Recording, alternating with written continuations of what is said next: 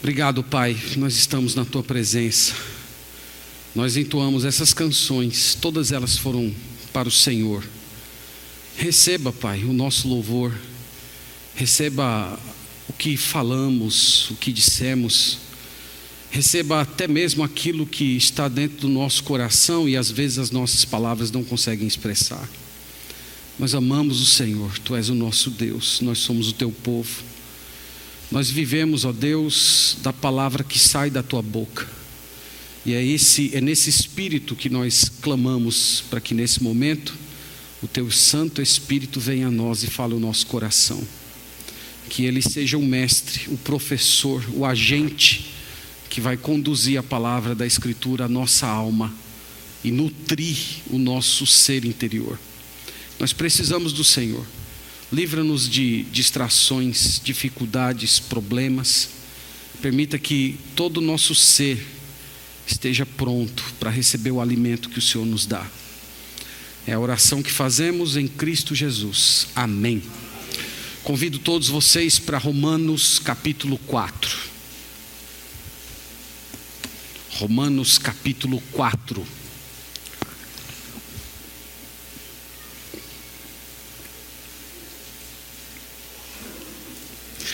Romanos 4, vamos ler a Bíblia.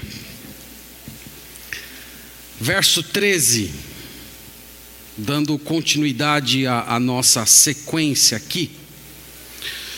Irmãos, só lembrando vocês que eu já tenho mostrado para vocês que a primeira parte da, da epístola, o apóstolo está expondo o pecado. Ele gasta muito tempo falando do pecado. Ele fala que, por exemplo, o pagão, aquele que nunca ouviu falar de Jesus, ele é indesculpável. Ele é indesculpável porque Deus se manifestou a ele. Mesmo que nunca foi um missionário lá dizer Jesus é o caminho, a verdade e a vida, Deus se revelou a ele. Deus se revelou na consciência dele, dando a ele um senso de certo e errado. Deus se revelou a ele também através das coisas que foram criadas. Os céus proclamam a glória de Deus. Os céus são uma pregação viva. Então, nenhum pagão vai poder chegar diante de Deus um dia e dizer: Eu não sabia, eu não sabia que Deus existe, eu não sabia que tem um Deus justo. E enquanto Paulo está falando isso direcionado para o pagão, você imagina a figura do judeu que está aplaudindo e dizendo: É isso mesmo, apóstolo Paulo, você está correto, os pagãos estão condenados mesmo. E aí Paulo volta o seu olhar para o judeu e diz: E você também, judeu, você está condenado, porque Deus deu uma lei escrita para vocês, Ele deu os dez mandamentos, e vocês não cumprem a lei de Deus, vocês também são condenados. E ele vem desde o capítulo 1 até o capítulo 3 reiterando isso todos são pecadores, todos são indesculpáveis. O versículo que sintetiza tudo isso é Romanos 3, 23. Pois todos pecaram e carecem da glória de Deus. Todas as pessoas, todas as pessoas são carentes da presença da glória e do brilho do Senhor. Logo depois dele encerrar essa sessão em que ele falou a respeito do pecado, ele começa a explicar como Deus reverte essa situação. Como é que Deus salva os pecadores? E, uma, e um, dos, um dos recursos que ele usa para explicar como Deus salva pecadores é tomando a figura do patriarca Abraão. Lembra que Abraão foi o maior patriarca do Antigo Testamento. E ele vai mostrar para os seus leitores que o Abraão, ele foi salvo pela fé. Ele foi salvo porque ele acreditou na promessa de Deus. Deus falou com ele que dele viria uma descendência, e especificamente um descendente, pelo qual todas as nações do mundo seriam abençoadas. E Abraão acreditou nisso de todo o coração. E a palavra de Deus diz que naquele momento, Deus olhou para Abraão e disse: Porque você acredita na minha palavra? De hoje em diante você é justo. Então Deus o justificou. Deus deu justiça a ele. Abraão não tinha justiça, Abraão não tinha integridade própria suficiente para se colocar diante de Deus como alguém merecedor de salvação. Mas Deus disse: Eu dou a você justiça. E, e, e Paulo vem falando isso, irmãos, em todo o capítulo 4. Por que ele vem falando isso? Porque ele está tentando desconstruir na mentalidade do judeu a ideia de que o Abraão foi salvo porque cumpriu a lei, a ideia de que Abraão foi salvo porque se circuncidou, e ele vem batendo, batendo nisso, dizendo: é pela fé, é pela graça, não é por obras, não é por sua justiça, é pela justiça de Cristo, e ele vem insistindo repetidamente nessa ideia. Do verso 13 ao verso 17, que é a porção que nós vamos ler hoje, ele acrescenta mais um tema nessa discussão. Ele vai falar sobre ser herdeiro do mundo. Ele vai mostrar como Abraão se tornou herdeiro do mundo. Então, o tema da nossa meditação é como se tornar um herdeiro do mundo. Vamos ler do verso 13 ao verso 17. Acompanhe com fé a leitura da palavra de Deus, que diz assim: Não foi por intermédio da lei que a Abraão, a Abraão ou a sua descendência coube a promessa de ser herdeiro do mundo, e sim mediante a justiça da fé. Pois, se os da lei é que são os herdeiros, anula-se a fé e cancela-se a promessa, porque a lei suscita a ira, mas onde não há lei, não há transgressão. Essa é a razão porque provém da fé, para que seja segundo a graça, a fim de que seja firme a promessa para toda a descendência, não somente ao que está no regime da lei, mas também ao que é da fé que teve Abraão, porque Abraão é o pai de todos nós, como está escrito: por pai de muitas nações te constituí. Somente aqui, irmãos, a leitura da palavra de Deus. Que o Senhor seja louvado por nos dar a Sua palavra. Amém. Meus irmãos, para a gente compreender bem esse parágrafo que nós nos propomos a explicar hoje, você primeiro tem que compreender uma expressão que Paulo usa no verso 13. Ele diz assim: Pois não foi por intermédio da lei que Abraão, a sua descendência, coube a promessa de ser herdeiro do mundo. Então eu quero inicialmente explicar o que significa essa, essa expressão, herdeiro do mundo. Essa expressão ela é só usada por Paulo. Essa expressão não foi usada nas conversas que Deus teve com Abraão. Então, um, um, leitor, numa, numa, numa primeira olhada, poderia achar um pouco estranho, mas que negócio é esse de ser herdeiro do mundo? Deus prometeu a Abraão que ele seria herdeiro do mundo. Deus usou essa frase, herdeiro do mundo, algumas vezes para falar com Abraão. Mas Paulo está usando a frase herdeiro do mundo meio que para resumir toda a promessa que Deus fez a Abraão. Aí eu vou pedir para você deixar aqui o seu Romanos marcado e ir comigo a Gênesis capítulo 17. E a gente vai entender o que Paulo quis dizer com essa expressão herdeiro do mundo. E você vai ver que ela tem a ver tudo conosco. Você vai entender porque Paulo usou essa expressão herdeiro do mundo para se referir a promessa que Deus fez ao Abraão. Então eu estou lendo Gênesis capítulo 17. Vou precisar que você tenha um pouco de paciência aí, que hoje a gente vai mexer um pouco mais a Bíblia, pelo menos nessa primeira parte, para a gente entender aqui que a gente não pode deixar escapar o que Paulo explica. Então, Gênesis 17, verso 8, preste atenção o que esse verso diz.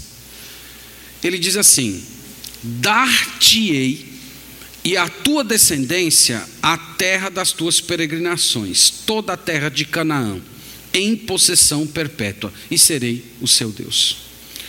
Irmãos, em Gênesis 17, Deus acrescentou algo à promessa que ele fez a Abraão anteriormente. Não sei se você lembra, Deus apareceu para Abraão e disse assim: Você vai sair da sua casa, vai, sua, vai sair da sua parentela e você vai para uma terra Nessa terra você vai peregrinar, que é a terra de Canaã.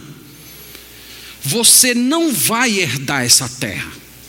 Quem herdará essa terra será os seus descendentes.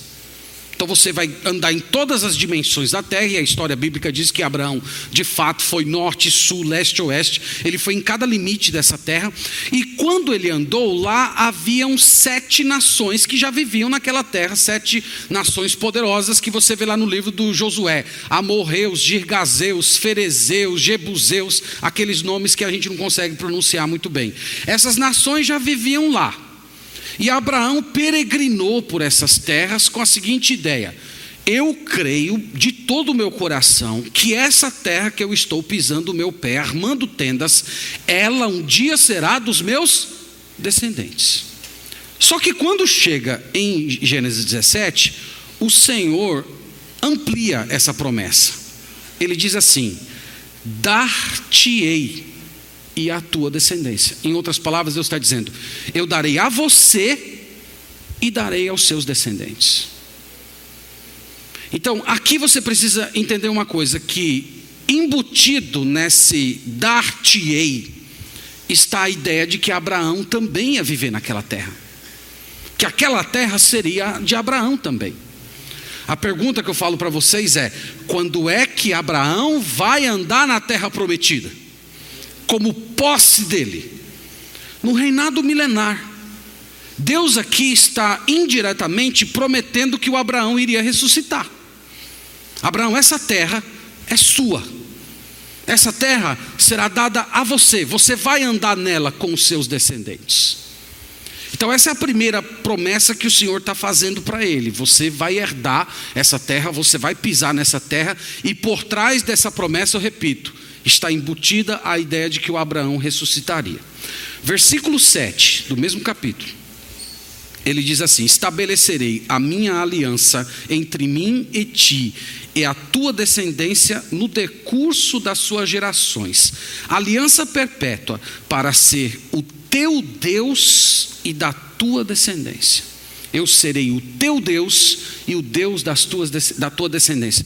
Não sei se você lembra, mas no Novo Testamento Jesus interpretou esse versículo, lá em Mateus capítulo 22. Jesus está discutindo com os saduceus e ele diz mais ou menos assim: E para não ficar dúvidas de que haverá ressurreição, lembre-se do que Deus disse: Eu sou o Deus de Abraão, de Isaac e de Jacó. Eu não sou o Deus de mortos, eu sou o Deus de vivos. Então, novamente, essa ideia de que Abraão ter o Deus verdadeiro como seu Senhor significa vencer a morte, porque Deus não é Deus de mortos. Deus é Deus de vivos. Então Deus está prometendo para Abraão, nesse capítulo, que a morte não iria derrotá-lo para sempre, que um dia ele iria ressuscitar. Agora vai para o capítulo 22. Lembre-se que nós estamos tentando explicar para vocês o que significa ser herdeiro do mundo. Não perca o fio aí, por favor. Gênesis 22, verso 17. Aqui foi naquele episódio em que o Senhor pediu para sacrificar Isaac. E ele fala assim: que deveras te abençoarei e certamente multiplicarei a tua descendência como as estrelas dos céus e como a areia na praia do mar. A tua descendência possuirá a cidade dos seus inimigos. Então imagina o Abraão andando por aquela terra, sete nações poderosíssimas, e Deus está prometendo: os seus descendentes vão subjugá-los. Não vai haver nação nenhuma nesse mundo que subjugará os seus descendentes. A sua descendência vai triunfar sobre as nações. Então, irmãos, tudo isso que eu falei para vocês aqui agora é resumida naquela expressão que Paulo disse lá em Romanos 4,13: herdeiro do mundo. O que significa ser herdeiro do mundo? Significa herdar a terra, vencer a morte e triunfar sobre os inimigos. Essas três promessas foram feitas para Abraão, e o apóstolo Paulo está mostrando que essas três promessas de herdar a terra, vencer a morte e triunfar sobre os inimigos, ela é inaugurada na pessoa de Jesus Cristo, o descendente do Abraão. O, o, descendente do Abraão é esse ser que apareceu na história, Deus encarnado, que ele vem para conduzirmos a nova terra, para vencer a morte e para triunfar sobre os inimigos. Aí tem uma diversa, uma diversa quantidade de versículos. Eu só vou mencionar alguns para a gente poder continuar. Filipenses capítulo 2, verso 10. É um, um versículo bem conhecido de todos vocês. Filipenses capítulo 2, versículo 10. Olha o que o apóstolo aqui fala sobre Jesus. Em vez de tentar ao mesmo tempo que lemos, você relacionar com o que a gente acabou de ler lá em Gênesis. Filipenses 2, verso 10 diz assim: Para que ao nome de Jesus se dobre todo joelho nos céus, na terra e debaixo da terra. Todo joelho vai se dobrar diante de Jesus. Das promessas que Deus fez a Abraão, qual delas é cumprida nesse versículo? Hã? A derrota dos inimigos todos irão se curvar diante de Jesus. Quando você pensa todos irão se curvar, você não pense apenas nos remidos, os condenados, os demônios, o próprio Satanás. Todos vão se curvar diante de Jesus, todos irão se assumir como sendo derrotados. Deus prometeu isso a Abraão. Abraão, a sua descendência vai triunfar. Abraão, a, a, as outras nações serão derrotadas por essa descendência, pelo descendente que você carrega. E aqui Paulo diz que isso se cumpre na pessoa de Jesus. Você está tá ainda no Novo Testamento aí, 1 Coríntios capítulo 15. Olha aqui a outra promessa que Deus fez a Abraão e que também é cumprida na pessoa do Senhor Jesus.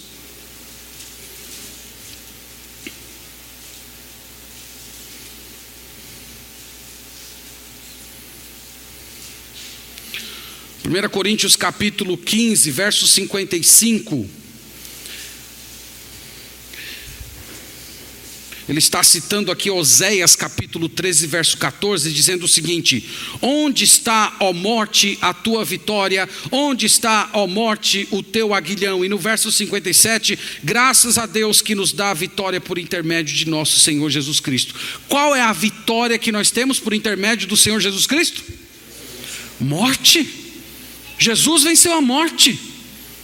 Então lembra que Deus prometeu a Abraão que ele iria herdar aquela terra e ele precisaria estar vivo.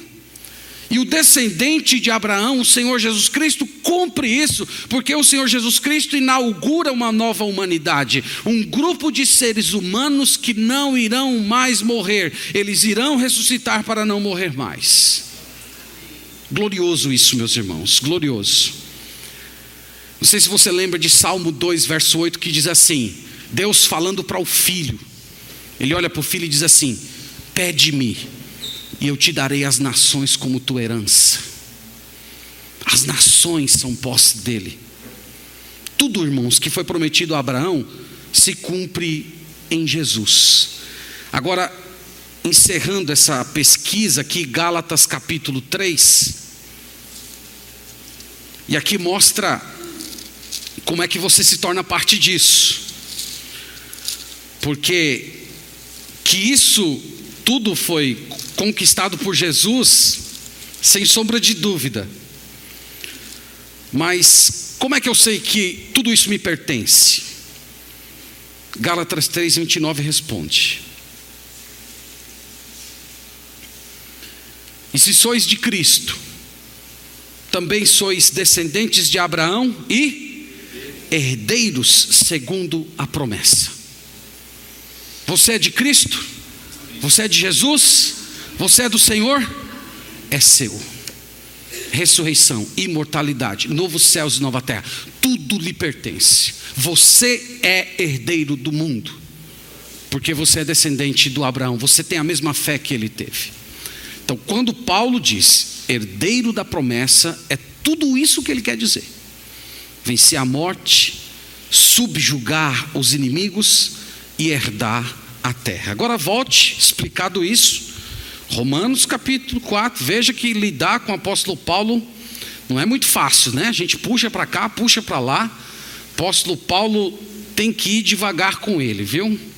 Você vai mergulhando, mergulhando, senão daqui a pouco está todo mundo boiando aqui na igreja.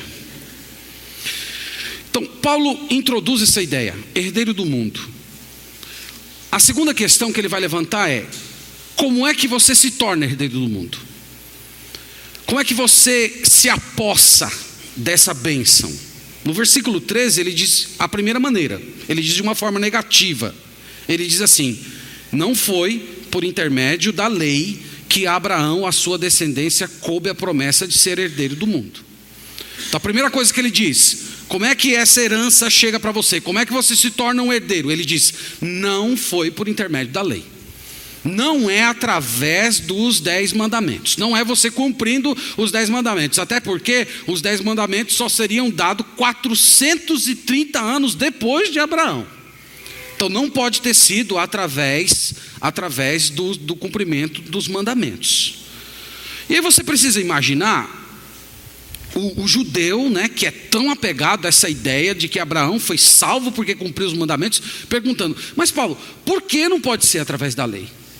Por que não pode ser através do cumprimento lei, da lei se o Abraão foi o homem mais obediente do Antigo Testamento? Ele recebeu ordens dificílimas de Deus. Deus olhou para ele e disse: Sai da tua casa, vai embora da tua família, anda por aí por um local que eu vou te mostrar. E ele saiu. Deus pediu o filho dele, ele, e ele entregou. Ele é o homem mais obediente, porque não foi através da justiça, do comportamento, da lei. Paulo explica no versículo 14 ele diz assim: Pois, se os da lei que são herdeiros, em primeiro lugar, anula-se a fé. Então, essa é a primeira resposta do Paulo. Por que não pode ser através da lei? Porque se for através da lei, anula-se a fé. Como é que a fé é anulada pela lei? Ora, meus irmãos, é muito simples. A lei envolve mérito. A lei envolve algo que eu tenho que fazer. A lei te dá um direito. Se você obedece a Deus 100% e no final Deus te salva, Deus só está cumprindo uma obrigação, Ele está te pagando aquilo que te é devido. É por isso que ele diz que, que, que, que a lei anula a fé, porque a fé é o oposto disso. A fé é você assumindo sua falência, a fé é você dizendo assim: Deus, eu não tenho nada para te oferecer. Eu dependo exclusivamente da tua generosidade. Eu estendo as minhas mãos como necessidado para receber a bênção da vida eterna. Então ele diz: se é pela lei, a fé morreu, anulou a fé. Segundo lugar, verso 14, o que mais que ele diz? Pois se os da lei é que são herdeiros, anula-se a fé. Segundo lugar, cancela-se a promessa. Ele está dizendo que a promessa, ela não foi dada a Abraão caso ele cumprisse a lei. Então Deus não chegou para ele e disse assim, ó, tá aqui Abraão, um conjunto de leis, obedeça tudo que eu vou, que eu mando você fazer, que no final, se você obedecer tudo perfeitamente, você vai ser herdeiro, você vai vencer a morte e, e, e os seus inimigos serão subjugados. Não foi assim. Ele disse que essa promessa Abraão recebeu pela fé. Abraão creu em Deus, nós mostramos isso em mensagens passadas. Então, se é pela lei, cancelou a promessa, a promessa morreu. E no verso 15, aqui está uma grande advertência para quem ainda pensa que pode ser salvo cumprindo os dez mandamentos. Ele diz assim: porque a lei suscita a ira. Então a lei não traz promessa, a lei não apresenta salvação. O que é que a lei faz? Ela suscita ira. O que, é que significa aqui suscitar? Suscitar é provocar, é estimular. A ira aqui é a ira de Deus. Então é como se a, o, o papel da lei fosse simplesmente atiçar Deus para ele agir como um juiz justo, condenando aquele que é culpado. Nós já falamos em várias mensagens anteriores que o, o, apóstolo Paulo dizendo que o objetivo da lei não é salvar, o objetivo da lei é que todo mundo cale a boca, que todo mundo seja culpável diante de Deus e que ninguém tenha desculpas para dar diante do Senhor. Então ele está falando: a lei suscita a ira, a lei não traz promessa, a lei não traz perdão, a lei não traz salvação, a lei só traz o juízo. Se nós podemos dizer que a lei tem uma promessa, a única promessa que a lei traz traz é que você vai ser julgado e condenado porque você desobedece a Deus todos os dias. Então, muito bem. Se não é pela, pela lei, já que se fosse a fé seria anulada, a promessa seria seria cancelada, como é que nós nos tornamos herdeiros do mundo? Então, como é que nós nos apossamos disso? Aí a gente volta para o versículo 13. Olha lá o que ele diz no final do verso. Não foi por intermédio da lei que a Abraão, a sua descendência, coube a promessa de ser herdeiro do mundo, e sim mediante a justiça da fé.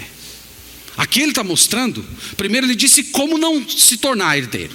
Como não se tornar? Através da lei. Você quer ir pela lei, você está perdido, a lei só traz ira. Então, como é que eu me torno participante dessa promessa de ser herdeiro do mundo? Como é que eu, eu me torno parte dessa ideia de que os inimigos serão julgados, eu, eu, eu terei novos céus e nova terra, eu, eu viverei para sempre com o Senhor? Como é que eu me torno participante? Ele diz: através da justiça da fé. Em outras palavras, você tem que fazer o que Abraão fez. Abraão creu. Abraão simplesmente acreditou. Deus falou a Abraão: Abraão, eu vou salvar você, eu vou salvar o mundo através de um descendente que você vai gerar. E ele acreditou de todo o seu coração. E Deus olhou para ele e disse: Porque você acredita na minha promessa, de hoje em diante você é justo. E é interessante isso, irmãos, porque quando Deus diz que Abraão é justo, Deus não está falando que ele tem uma integridade interior própria, que ele é, é, um homem que se destaca dos outros porque ele tem uma retidão interior muito grande, não é isso. Deus fez ele justo, Deus deu justiça a ele, Deus deu integridade a ele, Deus deu retidão. Nós já falamos em mensagens anteriores que isso significa que Deus pegou a justiça do Messias e deu a Abraão. De hoje em diante, Abraão, quando eu olhar você, quando eu avaliar sua vida, eu não avalio você mais pelo que você faz, mas pelo que o Messias que virá de você fará.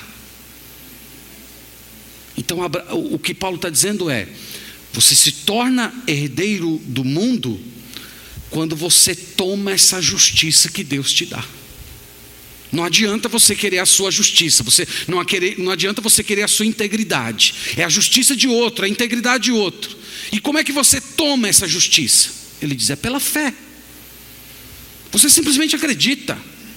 Acredita de toda a alma. Eu acredito que os meus pecados foram tomados pelo Messias. Eu acredito que a justiça dele foi dada a mim. Eu não mereço, mas ele me deu. No verso 16 ele acrescenta: Essa é a razão porque provém da fé, para que seja segundo a graça. Então ele diz: é pela fé, e agora ele está dizendo: é pela graça.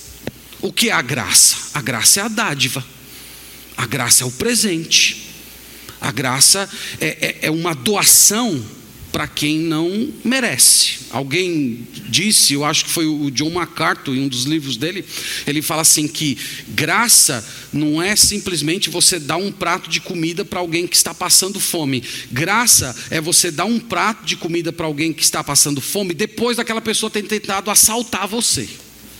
Isso é graça. Ele diz é a graça. A graça envolve demérito nosso. A, a, graça envolve o reconhecimento de que você está aquém dos padrões de Deus. Deus é um ser santo e você nunca vai conseguir ser perfeito na sua vida. Se você quer ser salvo, você precisa da perfeição de outra pessoa, uma perfeição que é recebida segundo a fé. Isso é a graça. Enquanto a, a obediência à lei exalta a gente, mostra que nós somos melhores do que a maioria, que nós obedecemos, que nós somos e fazemos, a graça humilha, constrange a gente. A graça promove em você gratidão, você vai viver cantando a glória e prostrado diante da majestade do Senhor, toda, toda a eternidade dizendo: Senhor, eu não mereço. A única coisa que eu merecia era a tua ira, eu merecia a justiça da lei mas o Senhor graciosamente me deu a salvação. Ele diz mais uma razão no verso 16. Ele diz assim: essa é a razão porque provém da fé, para que seja segundo a graça, a fim de que seja firme a promessa para toda a descendência, não somente ao que está no regime da lei, mas também ao que é da fé que teve Abraão, porque Abraão é pai de todos nós, como está escrito, e aqui ele está citando Gênesis 17:5. Por pai de muitas nações te constituí. Por que é pela fé? Terceira resposta de Paulo é: é pela fé, porque Deus tem um plano de formar uma descendência de Abraão que vai além do judeu étnico. Se fosse só pela lei, quem seria salvo? Só os judeus, só eles receberam a lei. Se fosse pela circuncisão, quem seria salvo? Só os judeus, porque só eles foram circuncidados. Mas ele diz: é pela fé, porque isso abre um espaço para a formação de uma descendência enorme, porque o Abraão, ele não é só o pai dos judeus, ele é o pai de muitas nações. E essas nações, irmãos, inclui eu e você. Nós que estamos hoje aqui sentados na, na presença de Deus, é por ser, é por conta de ser pela fé que você e eu podemos participar, que nós podemos nos apossar, é por causa da fé que nós temos hoje na promessa de Deus, assim como Abraão um dia teve, que nós podemos hoje nos tornar herdeiros do mundo também junto com Ele. Eu não sei se você notou, mas o apóstolo Paulo enfatiza demais esse capítulo, a justificação pela fé. É, é, é, quase que cada parágrafo, cada versículo ele vem. Olha, é pela fé, não pelas obras. É pela justiça de Cristo, não é por sua justiça. É pela graça, não é pelo seu merecimento. Irmãos, Paulo fala isso a exaustão e essa semana eu estava pensando nisso, falando: meu Deus, eu acho que daqui a pouco os irmãos vão pensar que eu estou pegando simplesmente o sermão anterior e copiando no posterior, porque toda semana é a mesma coisa. É pela fé, né, é pela graça, não é por obras, não é por lei. A questão é: por que Paulo repete isso tanto? Porque Paulo repete a exaustão, ele, ele espanca a nossa consciência. Não, você não vai esquecer nunca mais que não é por obras. Ele faz isso, irmãos, porque nós resistimos com todo o nosso coração à ideia da graça. A gente quer ter uma pequena participação, nem que seja uma contribuição só de chegar lá e colocar um pontinho no negócio nós achamos que nós temos uma pequena coisinha a fazer. Nosso coração é assim. Nosso coração ele é movido por mérito. Nós falamos de meritocracia. E nós queremos meritocracia na salvação também. Mas aqui, irmãos, está o apóstolo Paulo repetindo e dizendo: não é por obras, não é por sua justiça, não é pelo que você faz. Se for por obras, acabou a fé, acabou a promessa. A salvação por obras glorifica o ser humano e Deus não vai dividir a glória dele com ninguém.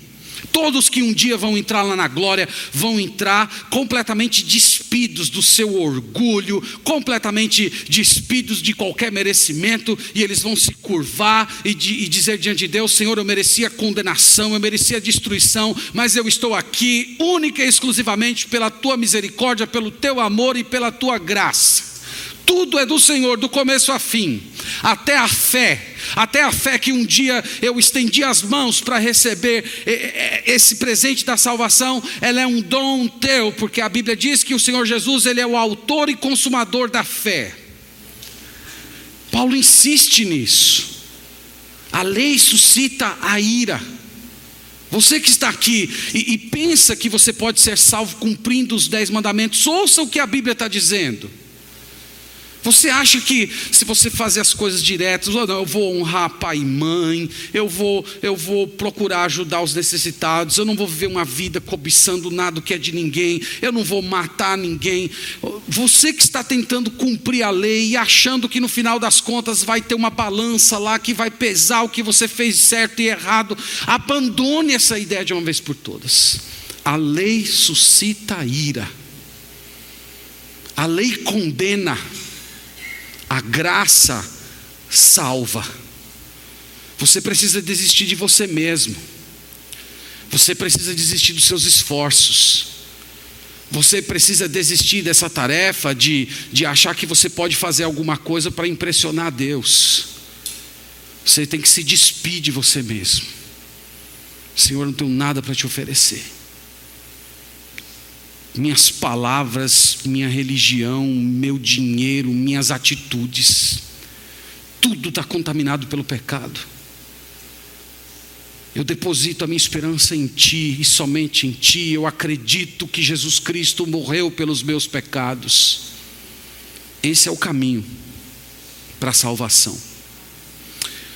Eu queria também trazer uma palavra para você que está aqui e pensa que o mundo se resume a essa existência de 70, 80, 90, 100 anos no máximo. O texto sagrado faz uma promessa para Abraão de que ele seria herdeiro do mundo. Tem muita gente que hoje vive como se a morte fosse o fim e que a existência se refere apenas a esse pequeno espaço de tempo que nós temos aqui nesse mundo. Eu imagino como deve ser triste você ter uma vida assim.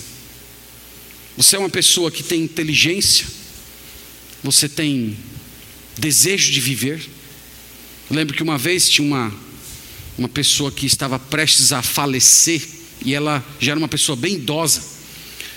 E alguém veio me trazer meio que uma palavra de conforto, né? aqueles confortos tipo amigos do Jó e, e disse assim: É, pastor, está partindo, né, pastor? Mas viveu muito, né? Viveu muito. Eu digo: pergunte para ela se ela viveu muito. Quem é que vai chegar no final da vida e dizer: Ah, cansei? Ó, nós queremos viver. Nós temos sede por vida, nós temos aspirações, nós temos anseio por, por eternidade. A morte é sempre uma inimiga para a gente. E eu quero te dizer que é muito triste você viver uma vida em que você pensa que a morte colocou o fim em tudo. Isso, inclusive, estraga a sua vida hoje. As pessoas vivem fugindo desse assunto, se lançam em distrações.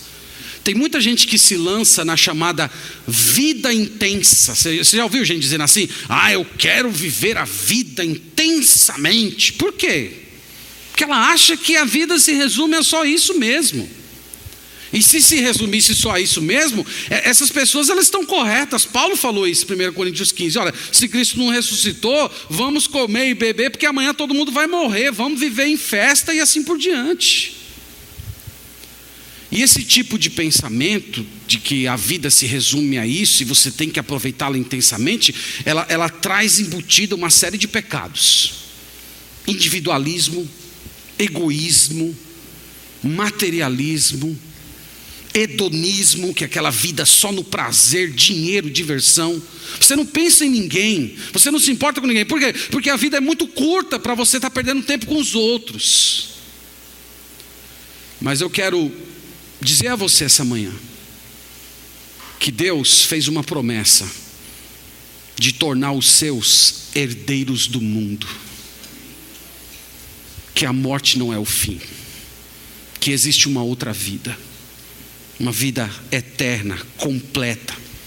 E o Evangelho de Jesus Cristo pode te dar sentido para a vida hoje. Porque aqueles que estão em Jesus, eles não precisam viver uma vida louca, porque eles sabem que a morte não é o fim.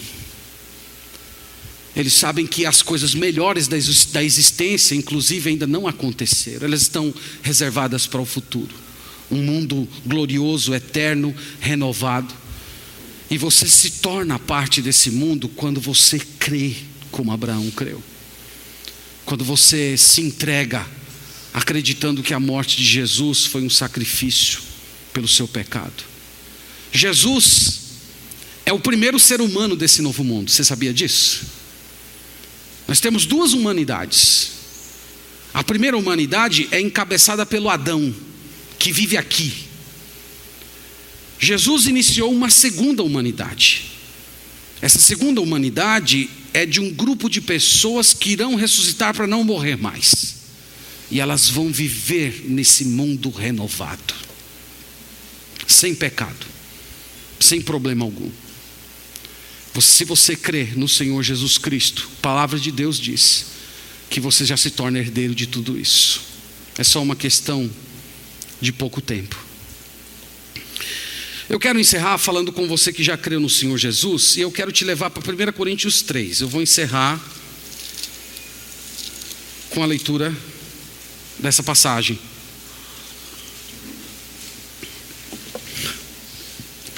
Essa passagem, ela me remonta a um dos pais da igreja que eu tenho grande, grande afeição por ele, um homem chamado João Crisóstomo. O João Crisóstomo viveu no século IV e ele era pastor da igreja de Santa Sofia. Essa igreja existe ainda hoje. Você já deve ter visto naquelas fotos de Istambul, a catedral de Santa Sofia, que na época dos islâmicos foi transformado em uma mesquita e hoje é um museu. O João Crisóstomo foi pastor lá. E teve uma, uma festa, aquelas festas pagãs, de carnaval para baixo, que aconteceu na cidade de Constantinopla. E o João Crisóstomo, da igreja dele, lá da casa pastoral, ele ouvia os gritos dos irmãos da igreja participando dessa festa, na maior bagunça do mundo bebida, prostituição, tudo que tinha direito. E ele passou a noite preparando uma pregação que foi nesse texto aqui. 1 Coríntios, capítulo 3, verso 21. Portanto, ninguém se glorie nos homens, porque tudo é vosso Seja Paulo, seja Apolo, seja Cefa, seja o mundo, seja a vida, seja a morte, sejam as coisas presentes, sejam as futuras, tudo é vosso, e vós de Cristo, e Cristo de Deus. Ele leu essa passagem e começou pregando. Ele era, ele, ele, João Crisóstomo, Crisóstomo era um título, garganta de ouro. Ele só recebeu esse título depois que ele morreu. Mas ele era um, pregador muito poderoso. E ele começou dando uma dura naqueles irmãos, dizendo mais ou menos o seguinte: seria muito melhor que vocês não tivessem apenas se prostituído nessa festa. Seria muito melhor que vocês tivessem trazido as prostitutas para dentro de casa. É, pegava as prostitutas lá na rua e trazia para dentro de casa, porque quando você chegasse dentro de casa, a esposa de vocês ia pegar o cabo de vassoura e expulsar essas prostitutas da vida de vocês. Mas sabe qual é o problema? É que vocês trouxeram essas prostitutas no coração. Ela está na alma de vocês. Elas estão lá pegadas, produzindo memórias, sensações, desejos. E ele abriu essa passagem disse: Por que, é que vocês estão fazendo isso? Tudo é vosso, tudo pertence a vocês. Os pássaros são de vocês, os rios pertencem a vocês, tudo é vosso, vocês são donos de tudo. Cristo deu tudo para vocês. Por que vocês estão indo para a lama? Tudo é vosso, tudo pertence a vocês. E eu, irmãos, queria concluir o, esse sermão lembrando as palavras do João Crisóstomo. Tudo é seu. Você, você é herdeiro. Tudo é de Jesus, mas pelo fato de você estar em Jesus, tudo aquilo que é de Jesus é seu, tudo te pertence. Na era, na era vindoura, no presente, mas especialmente na era por vir, você vai olhar para aquela nova criação e Jesus vai dizer para você: vai, desfruta, é seu, é tudo seu. E você vai poder sair correndo por esse mundo renovado, aproveitando cada elemento da nova criação. E ali não vai ter egoísmo. Ninguém vai pegar isso aqui e dizer isso aqui é meu, como uma criancinha mimada, dizendo, ah, isso aqui, esse brinquedo é meu, eu não dou para você. Nós vamos ter um coração renovado. Tudo que nós iremos fazer será para honrar a Deus e buscar a felicidade do doente ao nosso redor. Então imagina essa manhã, Jesus olhando para você e dizendo: aproveita, já está pago, já foi pago, é tudo seu. O apóstolo Paulo em Romanos 12, 12, ele diz assim: alegrai-vos na esperança.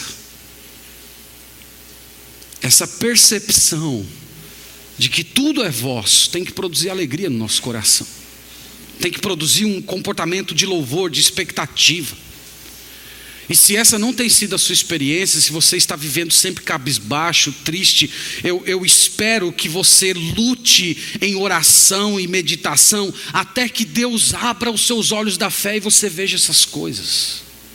Que isso não é um sonho, isso não é uma promessa vazia. A palavra esperança na Bíblia é diferente da palavra esperança na nossa cultura. A palavra esperança na nossa cultura é um desejo que pode vir a realizar-se ou não. Eu desejo que o Brasil melhore, eu tenho esperança que o Brasil vai melhorar.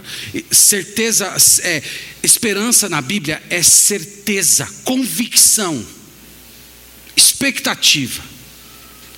Então, essa expectativa de que em breve você vai ser herdeiro de tudo, tem que moldar o seu coração hoje. Então, você que está aqui hoje sofrendo, cheio de temor, tremor, aflição, tristeza, eu espero muito que essa herança seja o chão firme em que você vai colocar os seus pés tem uma coisa concreta que Deus me, me prometeu. E você vai poder recobrar ânimo, internalizando essas realidades.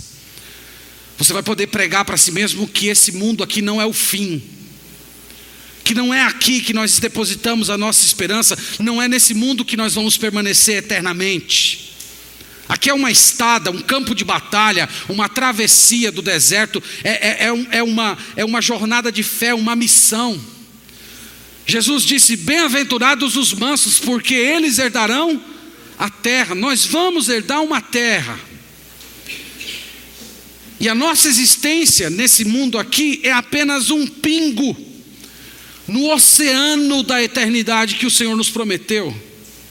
E que vai bastar apenas um segundo no céu para você se esquecer de todas as aflições que você padeceu enquanto estava aqui nesse mundo. Jesus disse: No mundo tereis aflições, dores físicas, internas, doenças, problemas financeiros, problemas familiares. No mundo tereis aflições, mas, meus irmãos, há um novo mundo que se avizinha, que está chegando. Mais umas poucas batalhas, mais uns poucos anos, e nós vamos morar nele eternamente. E pelos olhos da fé, hoje você já pode enxergá-lo com a sua mentalidade renovada, você já pode sentir o cheiro dele, os sabores, tocá-lo, e você ter o seu coração cheio de esperança, renovado, dizendo: Senhor, eu, eu, eu, eu quero continuar nesse mundo, Pai, com, com esperança. Eu sei que tem muitas lutas, muitas aflições para enfrentar, mas eu sei que o Senhor tem algo maravilhoso esperando para eu viver eternamente. Somos herdeiros do mundo, irmãos. E que a percepção dessa realidade mude a nossa vida hoje, para a glória de Deus e o nosso bem. Amém. Vamos orar. Vamos agradecer ao Senhor.